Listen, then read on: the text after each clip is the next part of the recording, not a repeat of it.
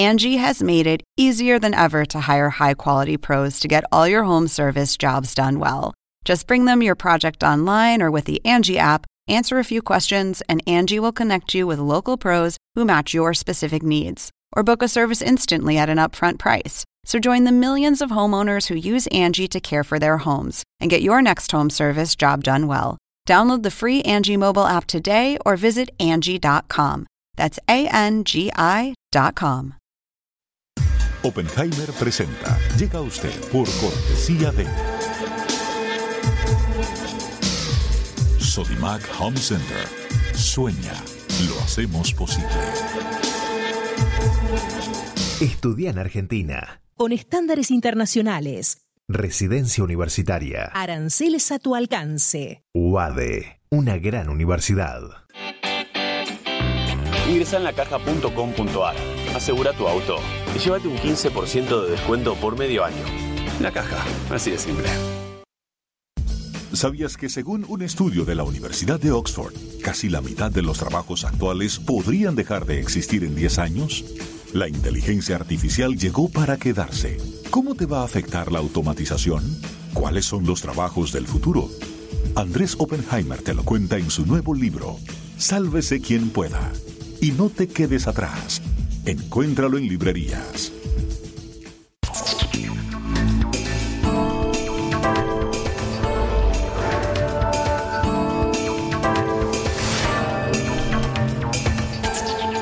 Hola, ¿qué tal? ¿Cómo están? Felices fiestas. Soy Andrés Oppenheimer. Gracias por estar con nosotros. Bueno, se nos fue el 2018 volando y hoy vamos a tener algunas de las mejores entrevistas que hicimos durante el año, o por lo menos las que más dieron que hablar. Tuvimos entrevistas con muchos de los grandes protagonistas del año. Hablamos con el presidente de Nicaragua, Daniel Ortega, tras las protestas que, según varias organizaciones de derechos humanos, dejaron más de 320 muertos en ese país. Hablamos también con los presidentes de Argentina, de Colombia, de Perú, de Chile y de varios otros países y con escritores y artistas de la talla del Premio Nobel de Literatura Mario Vargas Llosa, la escritora mexicana Laura Esquivel, el actor puertorriqueño Benicio del Toro y el cineasta español Carlos Saura. Hoy vamos a mostrarles algunos de los intercambios que fueron más comentados. Probablemente la entrevista que dio más que hablar fue la que le hicimos al presidente de Nicaragua, porque Daniel Ortega prácticamente no había dado entrevistas a medios que no le fueran afines en más de 10 años. Y la nuestra fue la primera entrevista en persona, no vía satélite, a un medio estadounidense. Y no fue una entrevista fácil, ni para él ni para mí. Le pregunté, entre otras cosas, cómo se siente cuando lo describen como un dictador.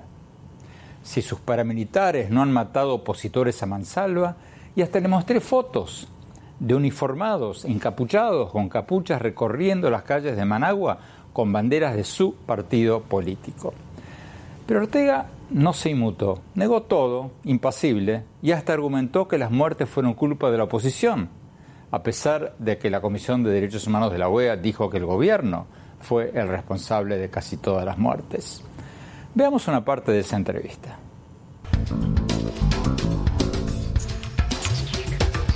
Comandante, usted recién puso todos los muertos en la misma bolsa. Usted recién me decía estudiantes, eh, trabajadores, policías, pero yo entrevisté al presidente de la Comisión de Derechos Humanos de la OEA, Paulo Abrão, brasilero. Él me decía que el 90% de los muertos, 90%, son opositores asesinados por parapolicías o paramilitares que responden a usted. Él está mintiendo. Él miente. ¿eh? Miente y miente todos los días. Se ha dedicado este, a, estar este, haciendo una labor de comunicación que no va con la responsabilidad que tiene este, como director de esta comisión. O sea, esta comisión tiene que investigar como lo manda el acuerdo, del convenio, investigar y luego que investigue, luego que depure la información, llegar a conclusiones. Pero él llega a conclusiones simplemente por lo que escucha, por lo que le llega. Presidente, los organismos de derechos humanos, eh, Human Rights Watch, Amnesty International, todos tienen los nombres de los muertos. O sea, es difícil inventar un muerto, porque la familia lo llora, porque Pues, los vecinos lo pues, saben. Aquí han inventado cantidad de muertos, cantidad de muertos incluso que han salido con la foto de los muertos a desfilar a la comisión del diálogo. Los dirigentes de la oposición van ahí con la foto y resulta que el muerto no está en Nicaragua, eh, está fuera de Nicaragua, o el muerto está aquí en Nicaragua y aparecen vivos. Eh, Han sido desmentidos este, estos Comandante, que, ma- que manipulan la- las fotos de esa manera. Es decir, aquí ha entrado en juego la guerra a través de las redes, una guerra este, nueva que nosotros desconocíamos, que la estamos viviendo hasta ahora ¿ve? y que fue organizada ¿ve? a través de las agencias de los Estados Unidos preparando a la gente para este tipo de guerra, porque bueno, siempre hemos estado en la mira de la política norteamericana. pero presidente, usted se está contradiciendo porque asumamos que sus cifras son ciertas y que todos los organismos de derechos humanos que trabajan cada uno separadamente están equivocados o inventan sus cifras o están locos. Usted habla de 190 y pico de muertos y me dice que 20 son de la policía Sí, sí. y 40 son eh, activistas sandinistas. No, y- Eso hace 60 No, de y luego- 190. Y luego hay trabajadores del Estado que fueron asesinados, ¿ve? porque se convirtieron en blanco los trabajadores del Estado. No solamente los asesinaban, sino que les quemaban también la- las casas, las viviendas. Presidente, O sea, aquí se desató una persecución en el momento en que, por sencillamente, pues este, la, la iglesia, la conferencia episcopal puso como condición que para el diálogo se reconcentrara la policía. Entonces reconcentramos a la policía con, el ánimo que se abriera el diálogo. ¿ve? Entonces quisieron aprovechar la reconcentración de la policía para lanzar ataques. ¿ve? Presidente, ¿usted está diciendo que los paramilitares, que los parapolicías son opositores? Así es, así es. así Pero es. presidente, perdón, pero Sí. está repleto de fotografías, la primera que encuentro. Sí. Acá tiene paramilitares con la bandera de su partido, el Esto- Frente Sandinista. esto- esto no- eso no es, no es paramilitar. ¿Están So- encapuchados? so- no, so- ¿No has visto encapuchados a la gente de la derecha? ¿No lo has visto encapuchados? ¿No has visto los fotos, Teo? Los primeros encapuchados fueron ellos. Eh, luego, la gente, para poder defenderse, porque los están asesinando, ¿eh? lo que han hecho es organizarse para defenderse. Y eso no es el paramilitar coordinando este, su labor para la defensa de la vida, para que no les quemen las viviendas, para que no quemen los sitios públicos, como venían incendiando alcaldía, este centro de, hospitalario y todo esto. A ver si entiendo bien. Usted está diciendo que esta gente que estamos viendo en esta foto son paramilitares. No, no son, no, no- no son paramilitares, no son paramilitares, no. ¿Qué son? Ah, Son ciudadanos defendiéndose. Ve, Y luego, yo no sé Defendiéndose con Eh, AK-47. Luego, yo no sé si esta foto es una foto real, eh, porque vos sabés que en estos tiempos se hacen montajes. Eh, Puede ser que esta foto haya sido armada por la misma gente de la derecha. Es fácil meter banderas del Frente Sandinista y luego presentar la, la toma eh, como que es un grupo paramilitar. Presidente, Eh, lo que pregunto es, ¿has visto fotos de los encapuchados de la derecha, armados? la verdad que no. Ah, ya ves. Pero no será porque no hay. Se oculta. hay. Y te metes a las redes y ellos mismos las divulgaron. Y están ahí en las redes todavía. Está la colección de fotos. Presidente, hay muchísimos casos que documentan los grupos de derechos humanos de gente que fue secuestrada por esta gente, por estos armados, encapuchados, paramilitares, para policías, llamémoslo lo que No, aquí, aquí tenemos una policía voluntaria. Eso, eso sí, está por ley la policía, la policía voluntaria. Hay mucha gente que fue secuestrada en su casa por estos grupos y después aparecen en la cárcel del Chipote y hay muchos de estos grupos paramilitares que están buscando gente en sus casas y matando gente en manifestaciones resguardadas por la policía. No han matado gente en manifestaciones, eso no es cierto. Y lo que han habido es choques entre armados, armados de la derecha, que han ido a chocar con manifestaciones nuestras. Esto se produjo el 30 de mayo, este El choque. 30 de mayo, El 30 en de mayo se produjo este en choque. la manifestación en- Y, y hubieron fallecidos de ambos lados, pues. Presidente, ¿le molesta a usted que lo llamen dictador? ¿O no le, o no le importa? La verdad es que yo estoy acostumbrado a que me digan de todo, ¿ves? Que me digan de todo, no de ahora. Bueno, desde muchacho, pues. Desde muchacho, bueno, yo me acostumbré a que me dijeran terrorista. en la época de Somoza, pues yo era terrorista, ¿no? Este, y ¿de qué no me ha dicho? ¿De qué no me dicho? O sea, no le molesta. Este, sencillamente yo sé que este, los seres humanos somos así. Tenemos eh, expresiones desde las más violentas hasta las más nobles. Y de repente salen las más violentas y en otras ocasiones salen las más nobles.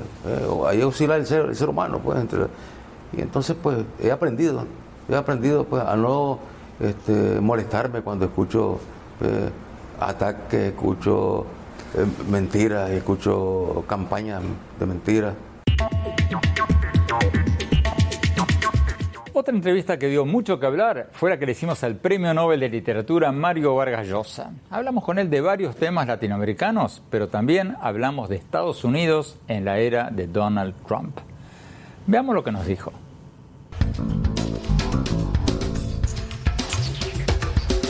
En Estados Unidos ya llevamos más de un año del gobierno de Trump. ¿Cómo resultó Trump a tu juicio? ¿Es mejor o peor de lo que esperabas? No, yo es más o menos lo que esperaba. Yo, yo pensaba desde un principio que Trump iba a ser un presidente imprevisible, que no iba a funcionar dentro de los estamentos, diríamos, regulares, normales de la política, que iba a darnos muchísimas sorpresas. Eh, lo que yo no, no, esperaba es que creara una situación conflictiva tan difícil con los aliados tradicionales de Estados Unidos. Em, a, ratos da la impresión que el presidente Trump no se da cuenta de que Estados Unidos es el líder no solamente de Estados Unidos, sino del Occidente, del Occidente, de la, de la gran tradición, digamos, democrática occidental. Em, y, y, a ratos da la impresión que actúa como si no tuviera aliados Estados Unidos, como si los intereses de Estados Unidos de alguna manera no representaran los de todo el occidente y eso ha hecho pues que se creen conflictos como los que estamos viviendo en estos días, por ejemplo haber denunciado el acuerdo em, nuclear con, Irán eh, es algo que nadie esperaba ¿ah? y sobre todo crea una situación sumamente difícil entre Estados Unidos y sus aliados occidentales. ¿no? Tú hablas no sé si constantemente, pero muchas veces con presidentes europeos. ¿Cómo lo ven a Trump? En privado, en cenas, entre amigos. Yo, ¿Qué dice? Yo creo que todo el mundo lo ve como lo que es, como un populista, al que, digamos, sus circunstancias muy especiales han llevado al, poder y como una fuente de conflictos, sobre todo para los países occidentales eh, que esperaban de Estados Unidos siempre un liderazgo y hoy día no es Estados Unidos un líder del Occidente, es un país que funciona de acuerdo a lo que el presidente Trump cree son los intereses de Estados Unidos y no le importa, digamos, incluso crear situaciones sumamente tensas y conflictivas con Occidente si él piensa que de esta manera defiende mejor los intereses de Estados Unidos. Yo creo que se equivoca garrafalmente que los intereses de Estados Unidos son en cierta forma los intereses del mundo libre, del mundo occidental, de los aliados tradicionales, eh, y eso pues ha creado una fuente de conflictos, y yo no creo que eso le traiga provecho a Estados Unidos. Eh, puede haber unas cifras económicas eh, en, en un momento sumamente positivas, pero en el largo plazo, el debilitar la alianza occidental es inyectar poder, fuerza y sobre todo pretensiones a los adversarios tradicionales del Occidente. Nos están pidiendo un corte cuando hablamos lo mejor de nuestras entrevistas con los presidentes de Argentina, Colombia, Chile, Perú y artistas como el actor Benicio del Toro y la escritora mexicana Laura Esquivel. No se vayan, ya volvemos. Sueña con ser el papá que tiene las herramientas para hacerlo todo. Busca, encuentra, compara. Descubre la que siempre habías querido. Ven a Sodimac Home Center y llévate una o llévatelas todas. Pruébalas, siéntelas. Compra las herramientas de un super papá sin que te supercueste. Y haz tus super proyectos. Encuentra más, ahorra más. Ven y haz más. Sodimac Home Center. Sueña, lo hacemos posible.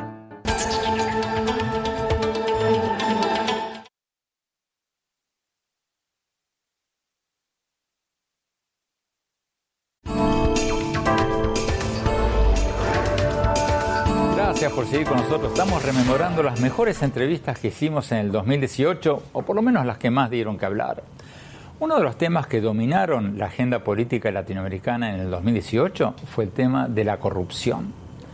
No solo por el caso Odebrecht, que salpicó a varios presidentes, sino también por el escándalo de los cuadernos en Argentina. Unos cuadernos manuscritos por el chofer de un exfuncionario gubernamental de la expresidenta Cristina Fernández de Kirchner, donde el chofer apuntaba los montos de dinero que recogían de sobornos de varios empresarios, que después admitieron haber hecho esos pagos. Y según el chofer, llevaban directamente al apartamento de la expresidenta Cristina Fernández de Kirchner esos dineros. Hablamos de todo esto con el presidente Mauricio Macri y le preguntamos si a él le conviene políticamente o no que la expresidenta vaya presa. Veamos lo que nos dijo.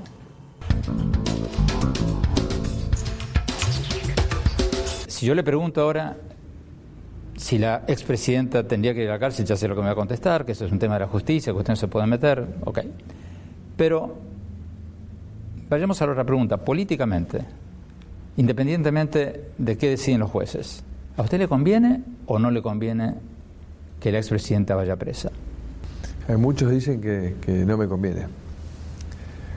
Yo lo que quiero decir primero es que esto que está pasando le conviene, es fundacional para la Argentina. Y estoy muy contento que sea en mi presidencia, en mi gobierno, que hemos permitido que toda la verdad salga a la luz. Si yo hay algo que me comprometí con los argentinos como parte central del cambio, es que la verdad sobre la mesa y que la ley era la misma para todos, que no había más privilegios frente al no cumplimiento de, de las leyes. Y eso es lo que está sucediendo en Argentina. Sí, yo creo que es un proceso muy positivo para la sociedad. Lamentablemente, genera una tensión adicional de los mercados sobre la Argentina, porque hacen equivocadamente un paralelismo con el lavallato. Digo equivocadamente porque el lavallato era del gobierno que estaba actuando en ese momento. En funciones. En funciones. Esto no hay ninguno de mis funcionarios. Nosotros contratamos la obra pública entre 40 y el, y el 50% más barata de lo que se contrataba antes. Volvamos a la pregunta, porque usted muy hábilmente hace lo que hacen todos los políticos, ¿no? Uno le pregunta esto y me hacen el puente al otro. ¿A usted le conviene o no le conviene? Pues yo ya dije de entrada que muchos dicen que no me conviene. Pues yo no hago lo que me conviene a mí, hago lo que le conviene al país. Que no le conviene que, que la metan presa. Exactamente. Porque crearían una mártir. Esa no, es la no idea. sé por qué, porque dicen que conviene que compita. Tienen distintas visiones, pero lo que yo digo es, acá no estoy para hacer lo que me conviene a mí ni a mi gobierno, estoy haciendo lo que le conviene al país. Al país le conviene que haya un sistema judicial independiente y que, y que uno no esté ahí manipulando y, y, y, presionando para que suceda o no sucedan las cosas. Entonces creo que ese, ese nivel de transparencia es realmente algo fundacional para la Argentina y, y por eso también hay que reforzarlo con estructuras Ahora falta una ley de extinción de dominio para recuperar los bienes robados por la corrupción, por el narcotráfico. Entonces necesitamos estructuras que nos aseguren que nunca más va a volver a pasar algo así. Otro país donde la corrupción fue el tema del día en el 2018 fue en Perú, donde casi todos los presidentes más recientes están o presos o haciendo frente a acusaciones de corrupción. Hablamos con el presidente Martín Vizcarra poco después de que tomó posesión tras la renuncia del expresidente Pedro Pablo Kuczynski, de quien era vicepresidente. Veamos lo que nos dijo.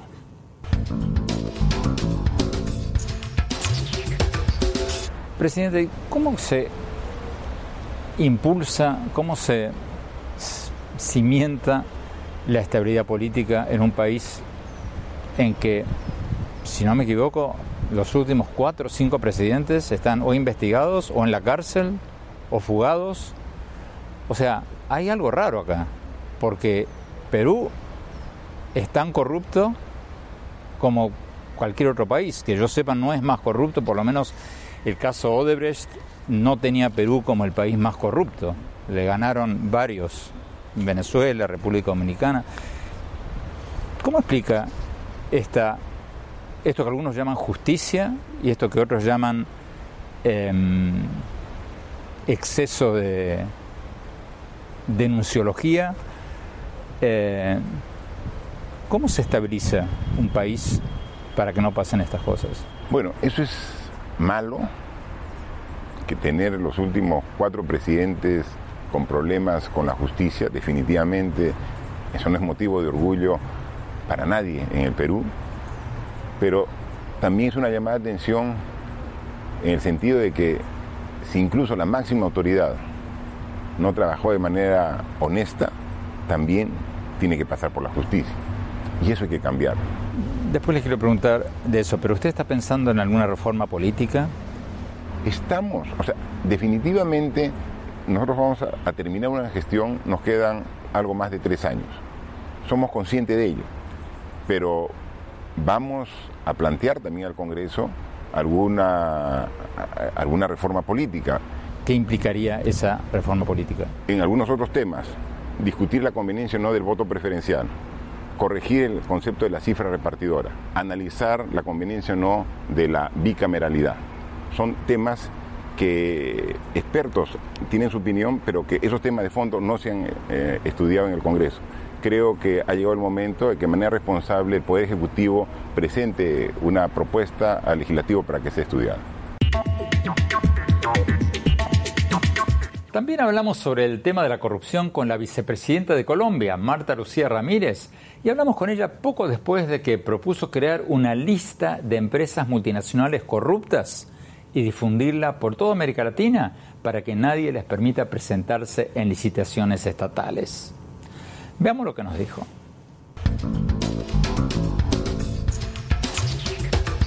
Usted hace pocos días hizo titulares proponiendo que los países hagan una lista negra, no la llamó así, bueno, una lista de empresas corruptas. ¿Qué es eso? ¿Cómo funcionaría eso? Andrés, tenemos que lograr que haya una sanción eficaz contra los corruptos, que el sistema judicial de nuestros países realmente esté en capacidad de aplicar sanciones drásticas, cobrar multas, ir detrás, obviamente, los recursos de los corruptos. Pero por otro lado, tenemos también que lograr que haya sanciones sociales y que haya una mejor eh, eh, prevención. Y la manera también de lograr esa prevención es que si al menos la gente tiene información de las empresas que han sido ya condenadas por corrupción, se logra ese doble efecto. Hay una sanción social y hay una manera en que los países pueden prevenir y dejar de contratar contra los, con los corruptos. Empresas como la que conocemos, Odebrecht, que coge, le paga coimas a todo el mundo en América Latina y resulta que día de mañana cambiarán la razón social, lo cogen y ponen una filial y los mismos accionistas y los mismos ejecutivos van a seguir con las mismas prácticas. Yo creo que sí es importante decir, estas empresas ya condenadas, no por una investigación, pero sí cuando están condenadas que se haga pública esa información y que cada país ya tome la decisión si los quiere invitar, si los quiere hacer parte de licitaciones o si al contrario, aquellos que hacen parte de la lista los deja totalmente afuera de cualquier posibilidad de contratar con el Estado. Tenemos que ir a un corte. Cuando volvamos, vamos a ver las entrevistas que más dieron que hablar sobre otro tema, el éxodo venezolano. No se vayan, ya volvemos.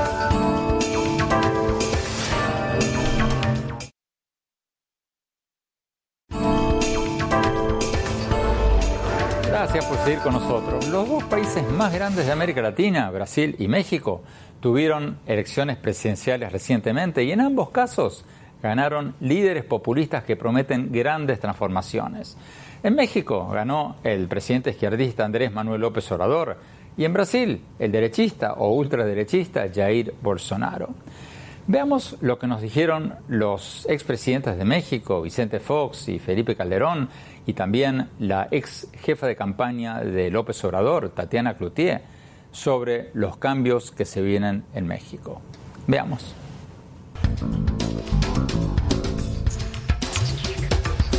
¿qué va a pasar con Estados Unidos? Porque había un presidente populista en México y un presidente populista en Estados Unidos. ¿Qué pasaría con estos dos, estas dos personas en el poder en ambos países? Pues dos loquitos, lopitos y trompitos, y el de allá de Norcorea pueden destruir este mundo. Es que es, es una amenaza grave. Eh, Trump para México, para América Latina, para el mundo. Y Lopito, si va a correr y el camino de Maduro y de Chávez, sí va a haber un choque. Es, es un escenario sumamente negativo que nadie queremos.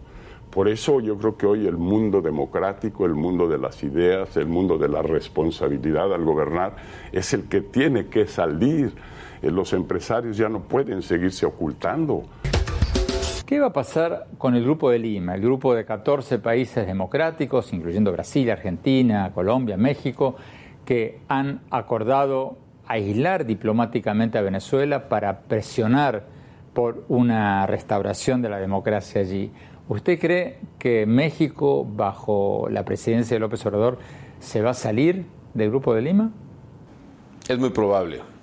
Yo estimo que el equipo de López Obrador eh, hará una serie de maniobras diplomáticas para deslindarse de, los, de la política activa de condena a la violación de derechos humanos en Venezuela, incluyendo las políticas del Grupo de Lima. Ojalá esté yo equivocado y no lo haga. Pero evidentemente que en la configuración de nuevos gobiernos en la región, señaladamente el de Colombia, el de Brasil, probablemente haya eh, una recomposición del Grupo de Lima, no solo en su integración, sino también en sus alcances. Habrá que ver qué ocurre, pero mucho me temo que México, desde ahora, discursivamente y en los hechos con esta invitación a Maduro, está eh, dando señales de deslinde respecto de lo actuado hasta ahora por el Grupo de Lima. ¿Cómo va a ser el gobierno de Andrés Manuel López Obrador? ¿Va a ser un Ollanta Humala, una Cristina Kirchner o un Nicolás Maduro? Yo creo que ninguno de los, de, los que mencionas en términos de que no me gusta normalmente decir a quién vas a copiar, ¿por qué no voltear a ver y pensar que lo que México tiene que hacer es tomar lo mejor de cada una de las prácticas que se han hecho en el mundo y poderlas aplicar en un modelo que Andrés Manuel ha querido plantear y fue lo que se promovió a lo largo y a lo ancho de la campaña, ¿sí? En la parte económica es muy abiertamente conocido lo que se estuvo proponiendo y lo que se propone es cómo eh, lograr el, tener más exportaciones con mayor contenido mexicano. Si en 10 años la mano de obra va a ser sustituida de alguna manera por la inteligencia artificial, ¿dónde vamos a estar como país ahí? Y en eso eh, nuestra futura secretaria de Economía ha sido muy clara en vincular junto con CONACIT, con la futura persona que estará al frente de CONACIT, cómo hacerle para poder empezar a tener a través de la innovación, a través de la investigación, eh, eh, mecanismos de poder producir cosas distintas con mayor contenido humano utilizando la tecnología sin estarnos quedando atrás, como a veces parecería que nos podemos quedar atrás si seguimos simplemente produciendo mano de obra y no mente, mente de obra. Y sobre los cambios en Brasil, hablamos con algunos de los analistas políticos más conocidos de Brasil. Veamos lo que nos dijeron.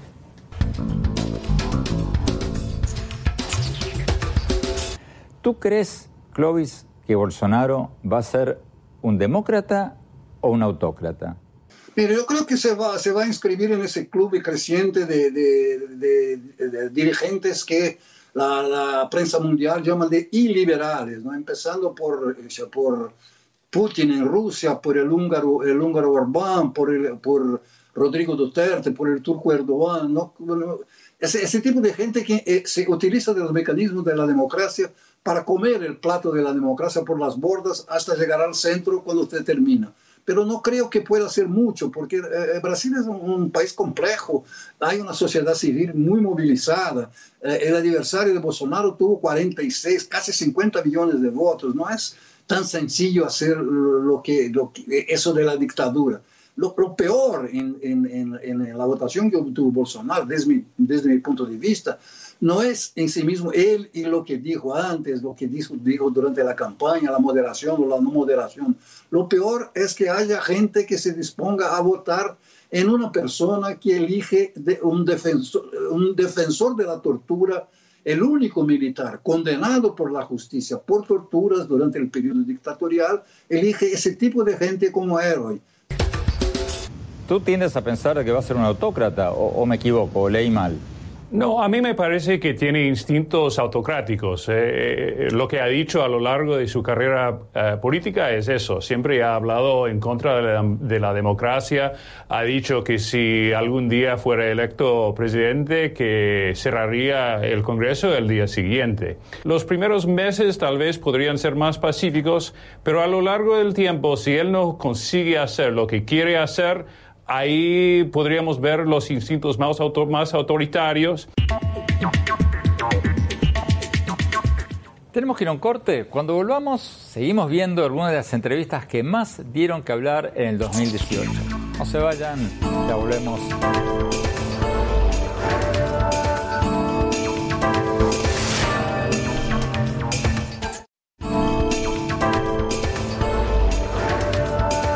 Gracias por seguir con nosotros. Otro de los grandes temas que dominaron la agenda política del 2018 fue el éxodo de venezolanos, la mayor crisis migratoria en la historia reciente de América Latina.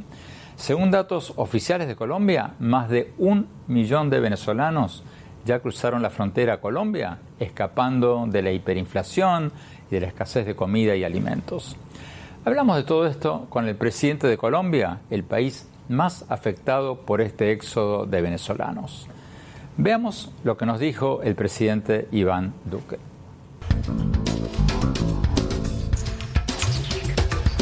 Su director de migraciones, Cristian Kruger, me dijo hace pocas semanas de que se habían ya salido de Venezuela hacia Colombia cerca de un millón de personas y que eso podría duplicarse a dos millones de personas en el próximo año. Colombia tiene los medios como para aceptar y asimilar a un millón de venezolanos más? Andrés, es un desafío grande, es un desafío fiscal, es un desafío en política social, pero nosotros tenemos que mostrar solidaridad con un pueblo hermano que vive una crisis humanitaria. Es que las, las personas no están migrando simplemente porque están buscando empleo, están migrando porque están oprimidos, porque se acabaron las fuentes de ocupación, porque no pueden ejercer las libertades. Y es el momento donde tenemos que mostrar solidaridad. Pero este ya no es un tema solamente de Colombia. Por eso lo llevamos a las Naciones Unidas, por eso hicimos una mesa de alto nivel, por eso el presidente del BID creó un fondo multidonante para ayudar en esta situación. Por eso tenemos que invitar a más países a denunciar esa crisis humanitaria. Entonces, claro que para Colombia es un desafío, pero yo espero que con la designación de David Smolansky en el caso de la OEA, de Eduardo Stein en el caso de la ONU, con la mesa de liberación que vamos a tener, busquemos que entre más países de la región podamos absorber ese flujo migratorio. Estatus de protección temporal, ayudas transitorias, sabiendo que Colombia va a tener la carga más grande, pero hoy tenemos que mostrar fraternidad. ¿Hay algún escenario en el cual Colombia podría cerrar la frontera con Venezuela?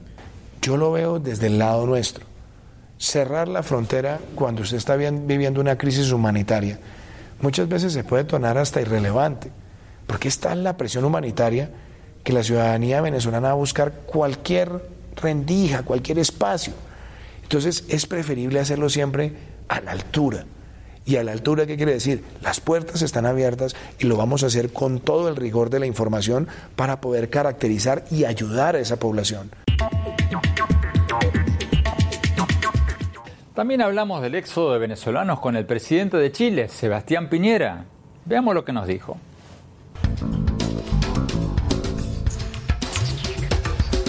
¿Cuáles son las opciones en el caso de Venezuela? Bueno, lo de Venezuela es una tragedia, lleva mucho tiempo. Mm. Y por ¿Cuáles tanto, son las opciones entonces? Y por tanto, no hay ninguna opción buena, salvo un milagro, que es que Maduro se dé cuenta del daño, el dolor, el sufrimiento que le está causando a su propio país y cómo él no le ofrece ninguna esperanza y decidirá retirarse.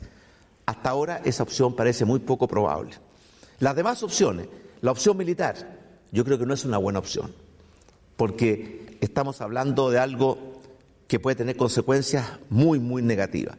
La opción es que los países, no solamente de, de América Latina, sino que, como ya lo está haciendo Estados Unidos, Canadá, la Unión Europea, a través de distintos tipos de sanciones, como congelamiento de activos, no permitir movimiento de personas, forcemos o hagamos cada día más difícil a ese grupo de personas que se ha tomado, arrebatado, usurpado el poder en Venezuela, que respete los principios básicos y la voluntad del pueblo venezolano.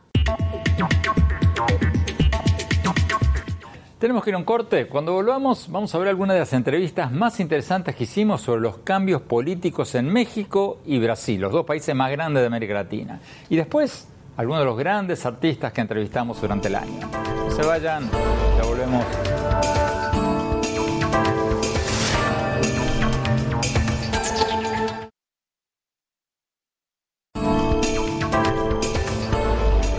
Gracias por seguir con nosotros en este programa donde estamos mostrando algunas de las mejores entrevistas que hicimos en el 2018, o por lo menos las que dieron más que hablar. En el 2018 también tuvimos en el programa a varios escritores, directores de cine y actores de primera línea. Estuvimos, por ejemplo, con el actor puertorriqueño Benicio del Toro. Le preguntamos, por supuesto, sobre su última película y también sobre el tema que estaba en las primeras planas en ese momento, la separación forzada de familias inmigrantes en la frontera de Estados Unidos como parte de la política de tolerancia cero del presidente Donald Trump. Veamos lo que nos dijo.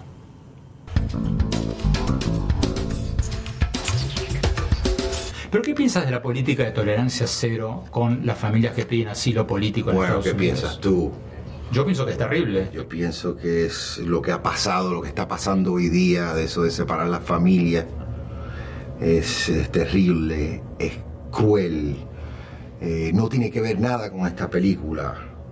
Eh, eh, pero sí tiene que ver con la situación en la que el gobierno de Estados Unidos ha comportado de una manera muy cruel y han empezado movimientos, creo, tengo entendido que el presidente firmó algo para darle un break y no separar familias, para parar eso.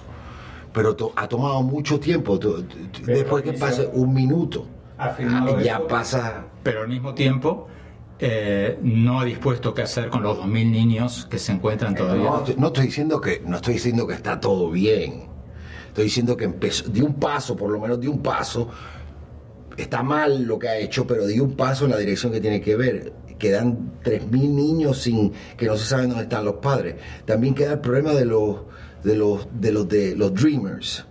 Es un problema grandísimo que yo tengo amistades que, que han sido puestas en la cárcel eh, y son gente que lo que ha hecho es trabajar toda una vida y los han separado de su familia y ha estado, tengo un amigo que ha estado en la cárcel este, y, y es cruel, es cruel, es cruel.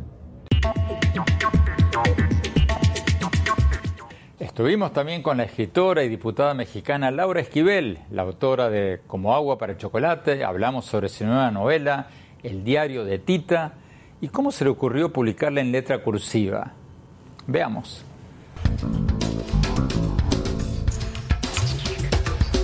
Tuviste hace poco en la Feria del Libro de Miami, presentaste El diario de Tita. Y tú me contabas recién que lo escribiste tú, o por lo menos lo empezaste a escribir en letra cursiva. ¿Cómo es eso?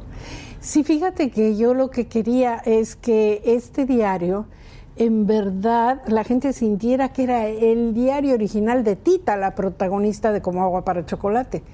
Y que este, ella lo había hecho y todo lo que tú guardas en un diario venía ahí.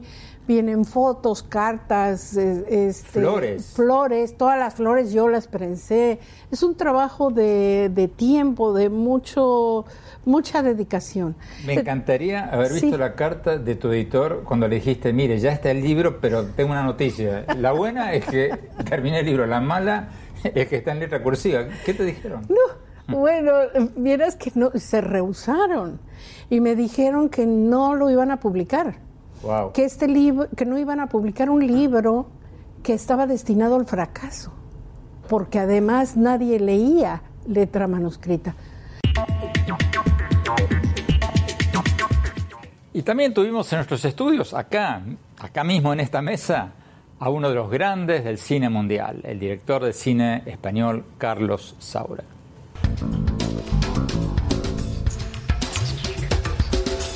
¿El cine está mejorando o está empeorando? está mejorando en cuanto hay una cosa que es muy fascinante, pero hablamos un poco de eso, del cine un poco más de autoría, ¿verdad? Está mejorando en cuanto que hoy en día se puede hacer una película, una pequeña película con, con nada, con una cámara digital, ¿verdad? Con muy pocos elementos, se puede hacer una estupenda Con menos presupuesto. Claro, por supuesto, nada, con un presupuesto mínimo se puede hacer. El problema es que esas películas que están haciendo todo el mundo, miles de directores, no se ven. O sea, el problema es cómo se puede ver eso, cuáles son las mejores películas, dónde están. Ese es el gran problema, ¿no? Pero tú decías recién que es muy difícil para esas pequeñas producciones que sean vistas. Claro, porque no hay cadenas para eso, ni de televisión ni de nada, nadie los quiere. Es muy Entonces- complicado. O sea, yo hago una película ahora mismo, suponte, yo, uno, una persona joven, con tres actores, ¿no? Y se va al campo y hace, con cuatro, y hace la caza, por ejemplo, ¿no? Película mía. No la, no- na- a nadie le va a interesar, quizá, ¿no? O sea, yo, el cine que yo he hecho hace años, ahora no podría hacerlo. Primero porque, ya te digo, porque no habría un productor capaz de, de producirlo, ¿no? Y luego porque seguramente las televisiones no les interesa nada.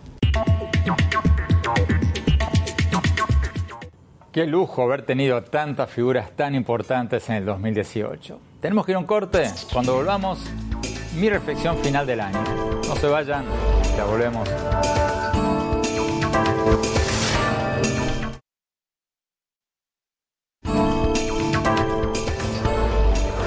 Muchas gracias por seguir con nosotros en este programa donde les hemos mostrado algunas de las entrevistas más interesantes que hicimos en el 2018.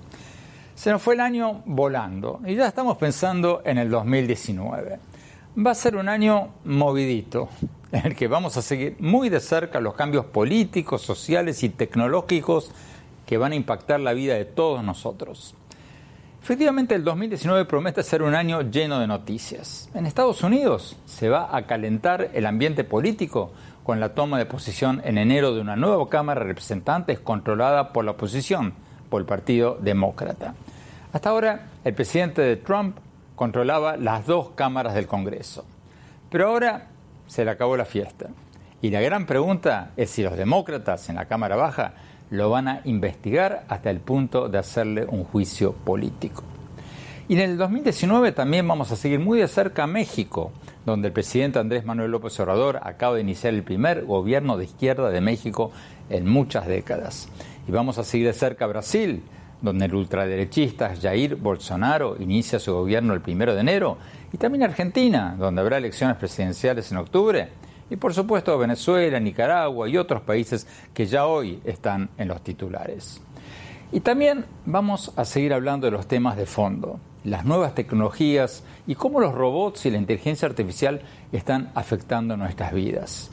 En el 2019 van a estar ya muy cerca de salir a las calles ya de manera comercial los autos que se manejan solos, las tecnologías biométricas de reconocimiento facial en los aeropuertos y en las grandes tiendas, y tendremos teléfonos celulares cada vez más inteligentes que van a poder hacer las compras por nosotros y pedirnos un turno en la peluquería por sí solos.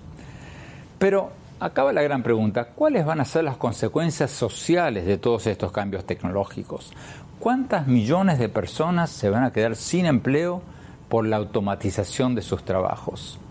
¿Y cómo vamos a evitar que las empresas tecnológicas, que ya saben todo sobre nosotros, nos controlen políticamente y nos exploten comercialmente? Vamos a seguir tocando todos estos temas y lo vamos a seguir haciendo con un ojo crítico. Porque sí, somos fans de la tecnología, queremos más y mejor tecnología, pero también queremos que la tecnología sea usada para el bien de la humanidad. Bueno, muchísimas gracias por habernos acompañado en el 2018. Síganos en nuestra página web andresopenheimer.com, donde tenemos mi blog con mis columnas y nuestros programas de televisión. Síganos por favor en Twitter, en Facebook y los esperamos con nuevos bríos en el 2019. Que tengan todos muy, pero muy felices fiestas y que tengan un 2019 guiado por esas tres maravillosas palabras que empiezan con P. Propósito, pasión y paz. Propósito porque hay que tener un propósito en la vida, por más inocuo que parezca. Pasión porque sin pasión no se puede lograr ningún propósito. Y paz porque si uno no está en paz, de poco le sirve tener un propósito y una pasión en la vida. Les deseo a todos, a todas, un año de buena salud, de propósito, de pasión y de paz. Felices fiestas, todo lo mejor para el 2019.